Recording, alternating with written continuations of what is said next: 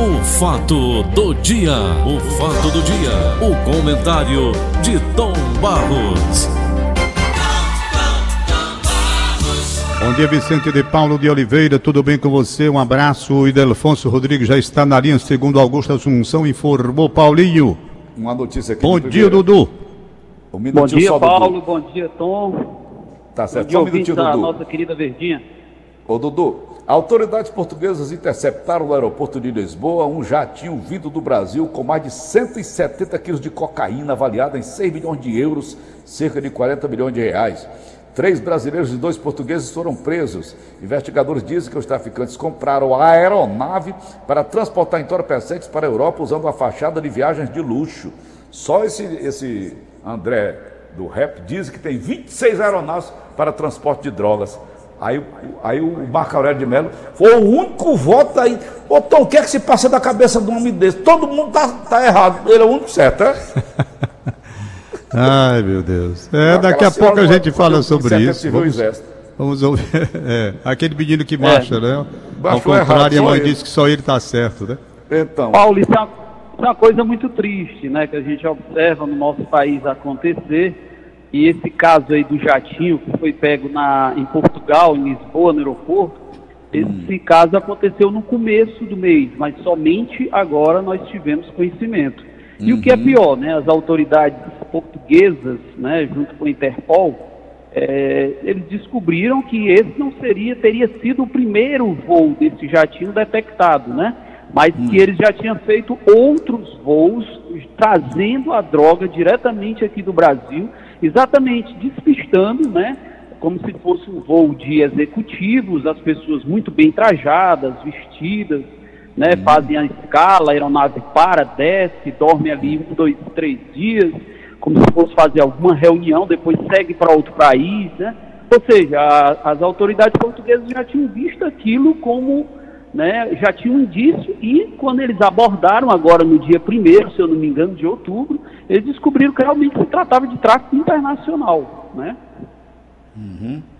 ô Dudu, o estado do Ceará preocupa. Cinco regiões apresentando problemas de Covid-19 eh, em grande escala. A França supera 30 mil casos por dia. Proibido receber amigos em casa em Londres. Rapaz, será que nós vamos ter uma recaída aqui do Brasil, ô Dudu? Paulo, isso é uma coisa que a gente tem que ficar muito alerta. Inclusive, você falou de Londres, que os- eh, a gente falou agora recentemente, essa semana, sobre os casos em Londres, né? Que as autoridades estão extremamente preocupadas. O número de casos em Londres, né? Ele triplicou, né? Do, de agosto para setembro, isso vem se repetindo. Aí você vê na França, né? Já estão tendo até 30 mil casos por dia. E, Paulo, o que é mais curioso nessa segunda onda e que tem trazido muita preocupação para as autoridades de saúde. Foi publicado na semana passada Vamos um lá. artigo em uma das mais importantes eh, publicações científicas e em, em Londres, né? E se chamou a atenção principalmente porque essa segunda leva a- os sintomas da doença ele tem se apresentado ainda mais fortes. Ou seja, isso é muito grave, porque se a gente teve um problema na primeira onda, o estudo ele mostra que em vários casos eh, foram detectados os sintomas bem mais acentuados do que na primeira leva. Ou seja, a gente sabe desde o começo que esse vírus é um vírus desconhecido, ou seja, ele está se mutando permanentemente, né? Inclusive, a vacina está chegando, mas algumas autoridades de saúde, né, do mundo todo, eles têm acompanhado e eles entendem até que a, a vacina ela vai ser como uma vacina da gripe. Você todo ano vai ter que possivelmente, isso ainda não está decidido, mas eles estão estudando a possibilidade de ter que fazer do ano uma renovação da vacina. Por quê? Porque o vírus ele é mutável, né? E já se verificou isso nesse estudo científico que foi publicado numa revista de Londres, né, numa revista científica, exatamente isso, que a segunda leva tem apresentado sintomas ainda mais fortes. E aqui no Brasil, né, a gente teve essa primeira onda e o Brasil como um todo vem tendo um recrudescimento, vem tendo uma redução. É importante a gente observar que sempre aqui no Brasil, desde o início da doença, a, a, essa onda ela vem se dando de uma forma lenta, porque ela chegou primeiro nos países desenvolvidos, na China, no, no, no, no Oriente, depois ela vai tra trafegando pelo mundo e ela chegou aqui depois no Brasil, quando ela já estava bem acentuada em países como os Estados Unidos. Ô, Dudu, Europa, você né, teve a Covid, países. não teve? Não, tive não, Paulo. Eu não tive. Foi, Mas vamos eu lá. Fiquei, eu, fiquei, eu tive suspeita, né? Mas eu fiz exame e não, não apresentou. É, deu negativo então, né? Isso. Ô Dudu, o jornal fala hoje que pode, pode haver, por exemplo, é, reinfecção. A pessoa que já teve, pensa que está curado, Isso. não está. Ontem, Exatamente. Isso é... Ontem, Dudu, recebi a, a, notícia desagradável. Companheiro nosso, radialista, Carlos Silva. Sim, sim. Trabalhou conosco aí no Sistema Verdes Mares, na época que ele começava fazendo jornalismo para a TV Verdes Mares. Sim. E o Carlos Silva é um profissional liberal, profissional, ele, ele trabalha por conta própria, tem o um programa dele na Rádio Assunção e mexe muito com política. Se envolve muito com políticos. O que, que acontece? Ele sentiu os sintomas como você sentiu, mas não procurou atendimento. Resultado, Carlos Silva caiu ontem. Sim. Os dois pulmões comprometidos, na faixa de 75% da informação que eu recebi. Eu, Paulo. essa informação foi o filho do Wilton Bezerra, o Wilton Júnior. Ô, Paulo. Oi, Tom. Eu estou agora mesmo com a Lorena, filha do Carlos Silva, me passando Oi. a informação de que ele está bem melhor. Ótimo. E que inclusive já sai da UTI hoje, uhum. indo para o apartamento. Ela me passou um WhatsApp agora mesmo, a Lorena, filha dele. Tá certo. Graças Ótimo. a Deus. Beleza. Rezei muito por ele ontem. Pois agora não. eu te pergunto, ô, ô Dudu, as pessoas quando sentirem algum sintoma, a primeira providência é procura logo o atendimento médico, né, Dudu? Exatamente, né? A gente tem que ter o cuidado, né? Ao sentir os sintomas, né? Os uhum. sintomas são bem clássicos, né?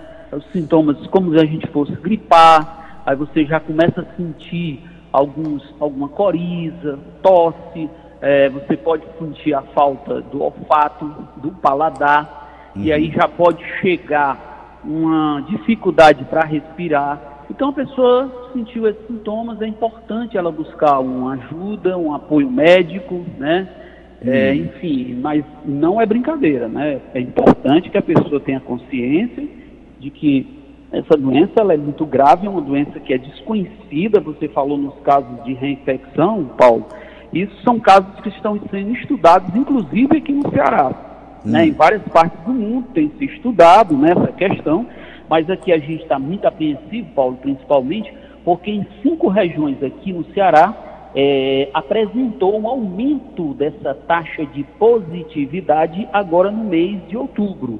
E é importante ressaltar que até setembro, metade de setembro, o Ceará como um todo ele vinha diminuindo, sempre diminuindo o número de casos, né? E agora, né, a gente tem que ficar em alerta, né? Nas cidades de Canidé, Tauá, Camusim, Icó e Juazeiro do Norte, né, houve um aumento do registro da taxa de positividade da doença, ou seja, os casos começaram a apresentar um aumento.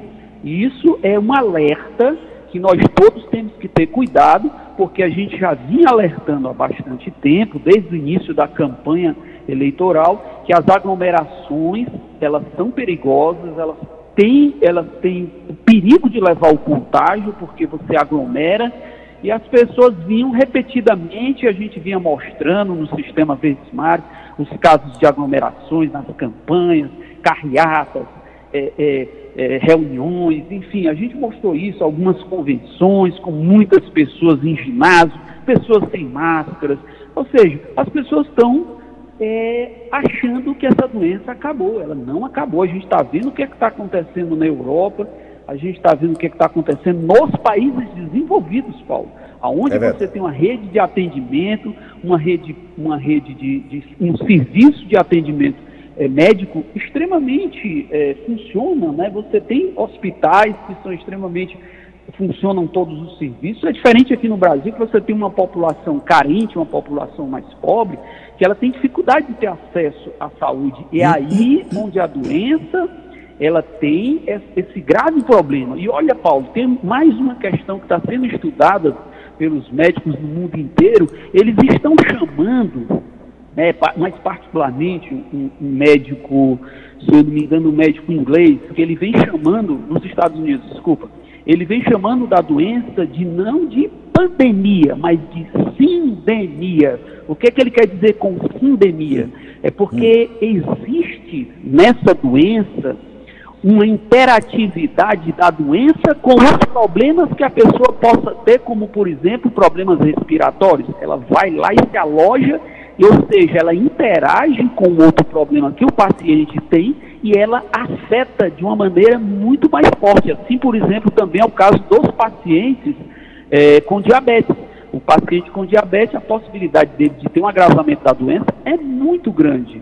Né? Uhum. Ou seja, ele chama de sindemia porque, além de ela ser uma doença que está presente no mundo todo, ela é uma doença que ela interage com outras doenças e faz com que né, o, o, o, vírus ele possa operar no organismo humano de uma forma muito mais forte. Né? Ou seja, a gente está permanentemente falando dessa doença, Paulo, e a gente vendo novidades, o que é está acontecendo no mundo inteiro, e por isso a gente tem que ter cuidado, porque a doença ela é desconhecida. As autoridades de saúde elas estão lidando com um vírus que até então ninguém conhecia, ninguém lidava com ele, né? Então, é, mas eu li, um, eu li uma matéria sobre é um cientista da Dinamarca, ele dizendo que todas as pessoas do mundo serão afetadas por essa doença de alguma maneira. Ela vai deixar certas, certas sequelas em quase toda a humanidade, o, o, meu caro Dudu. É, o que eles chamam, né, lá na Dinamarca, ali nos países escandinavos, eles chamam isso de eles chamam de imunidade de rebanho, né? Ou seja, eles entendem em alguns países que vai ser necessário essa contaminação para que as pessoas possam ficar imunes. Mas, Paulo, quando a gente fala sobre essa questão num país desenvolvido, é diferente quando você vem para um país pobre. Porque num país desenvolvido, você tem um país que é rico, um país onde ele tem um sistema de saúde que opera, um país onde ele tem reservas muito maiores do que num país como o nosso, entendeu? E mesmo assim, por exemplo, na Suécia, onde foram querer fazer essa chamada imunidade de rebanho, ou seja, deixar o, o, a doença correr frouxo. Eles tiveram um problema muito sério, eles tiveram um problema muito sério, principalmente com a população de idosos. Houve um aumento muito grande de mortes, então eles tiveram que recuar com essa, com essa, com essa questão, né, de dizer que deixa tudo livre, funcionar tudo de uma vez, e as pessoas se contaminam e pronto, e vai ficar imune só que você tem, a doença tem essas particularidades, como a gente vem falando, quando você atinge um idoso, quando você atinge a pessoa que tem problema coronário, quando você atinge a pessoa que tem problemas pulmonares, um diabético, entendeu?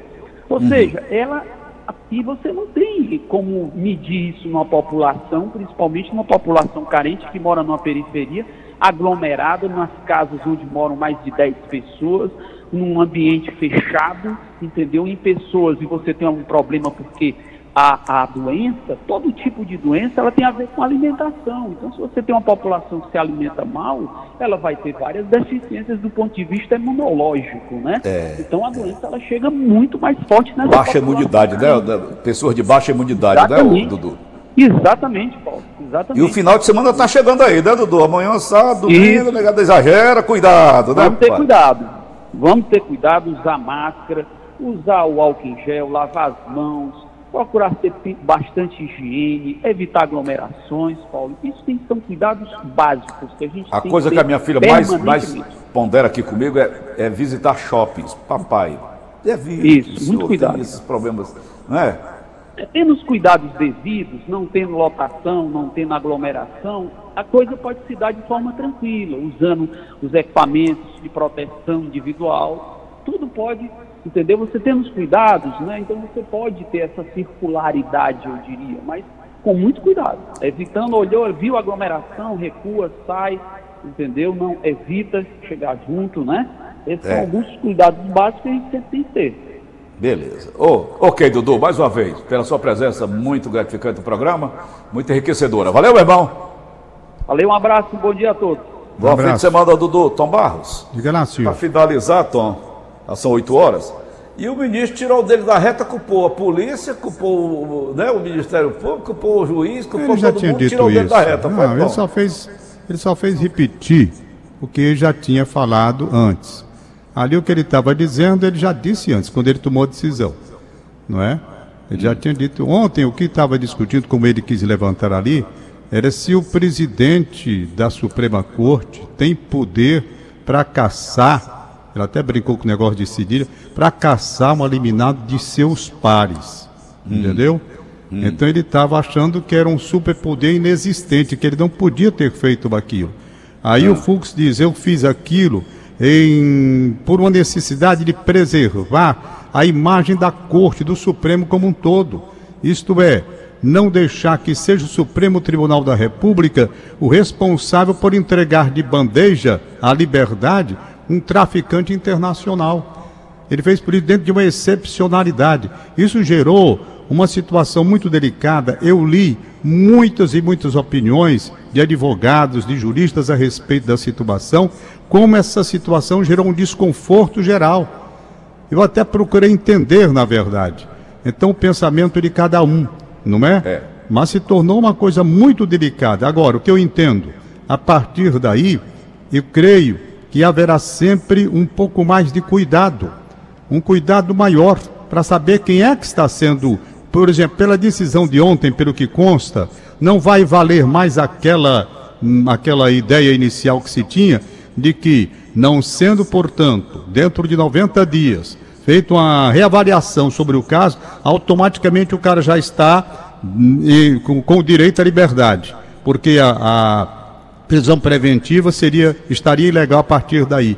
Já não vai ser mais assim, pelo menos é o que eu entendi precisa até de um estudo de pessoas mais aplicadas para que eu possa ter convicção daquilo que, eu, que foi o meu entendimento inicial. Ou seja, que a partir de agora, que a partir de agora, simplesmente o vencimento do prazo sem que haja uma reavaliação, isso não autoriza que a pessoa automaticamente esteja na rua por conta de uma ilegalidade da prisão preventiva. Então, gerou uma confusão tão grande que nós ainda vamos ter que pensar bem no que os juristas vão produzir, o próprio Supremo nas suas posições. O Marco Aurélio ele disse que dentro dessa colocação que botou na rua o doidinho lá, o, o, o traficante, ele disse que antes já deu não sei quantas decisões semelhantes. Oi? Pela, não com traficantes, mas com pessoas que têm o direito. Ele disse: rapaz, se está na lei, o cara não providencia. Tem um artigo que diz que a prisão preventiva se torna ilegal. Como é que eu vou manter na cadeia um cara que a prisão preventiva não é mais legal? Não tem mais suporte legal? Ele Há disse que não, que não, é, não foi o primeiro caso, não. Esse causou uma repercussão por hum. conta da pessoa que estava lá, que era um elemento de alta periculosidade. Da gravidade. De qualquer né, forma, houve um bate-boca, eu não sei se você viu, o bate-boca entre o, um e outro, inclusive o Fux, usando de muita elegância, procurando, inclusive, levar em consideração a amizade dos familiares de ambos, a amizade dos dois, para tentar colocar uma situação menos vexatória diante daquele caso de excepcionalidade que estava em apreciação. Foi o que eu entendi de tudo que estava sendo discutido ontem no Supremo Tribunal da República. Ele não se conforma, entendendo o seguinte: a pergunta dele.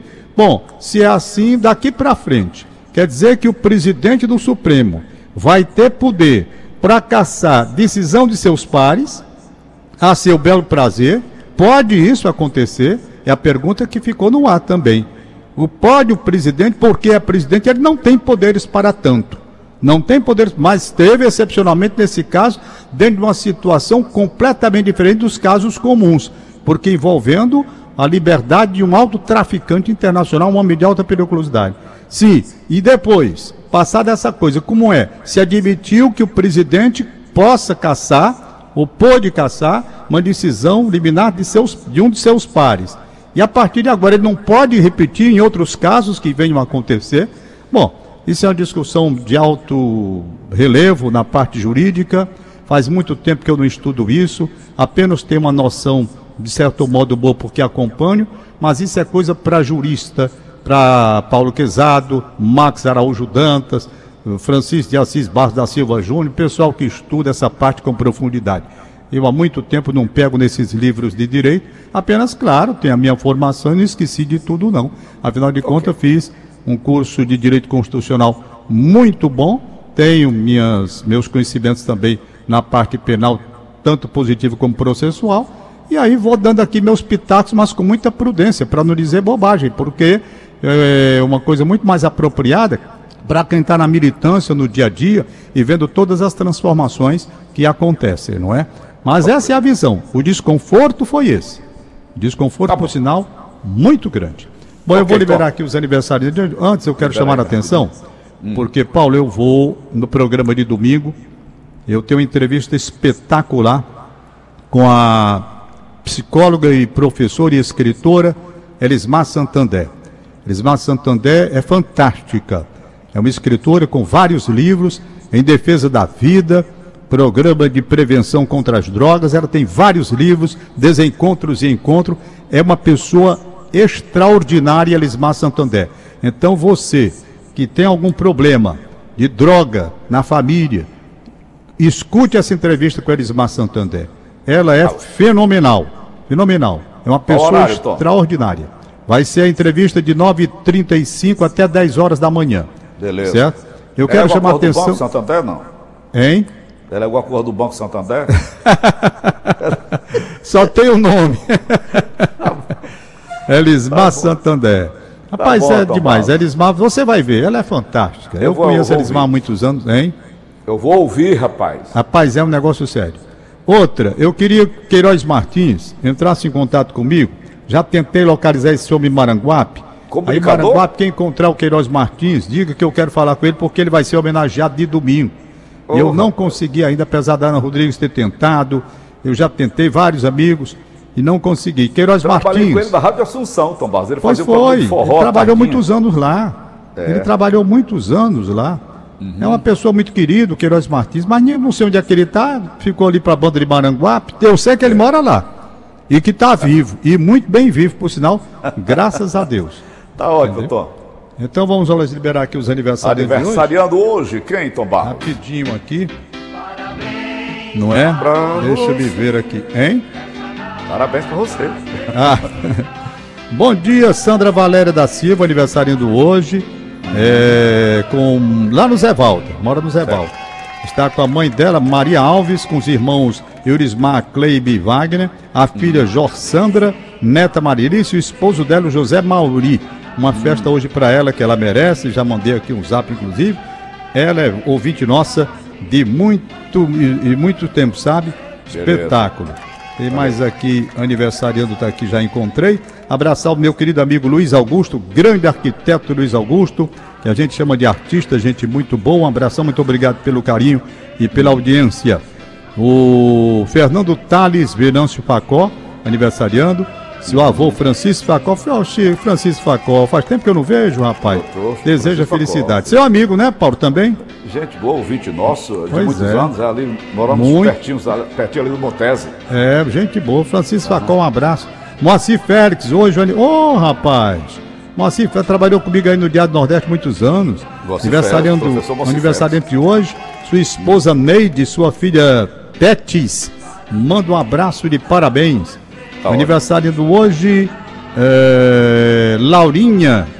Laurinha, quatro hum. anos. Neto do Carlos Araruna. Ô, Laurinha. Araruna hum. já tem neto, Araruna? Rapaz, o Araruna já tem neto. Tá ficando hum. velho, Araruna, rapaz. Que coisa legal. Vamos pois lá, é. Então. E o Augusto está dizendo aqui que copiou já a nossa mensagem. Um abraço para ele. Que ele tenha um bom fim de semana ao Beleza. lado da família maravilhosa que ele tem. Não é? Beleza. Olha, por hoje só. Então fica aí o nosso abraço. Domingo e tem. Até domingo, né? Conver... É, do Conversa com o Tom no domingo. E essas entrevistas maravilhosas, eu repito, Elismar Santander, imperdível. Em homenagem ao Queiroz Martins. Tchau, bom dia. Valeu, Tom. Acabamos então de apresentar. O fato do dia. O fato do dia. O comentário de Tom Barros.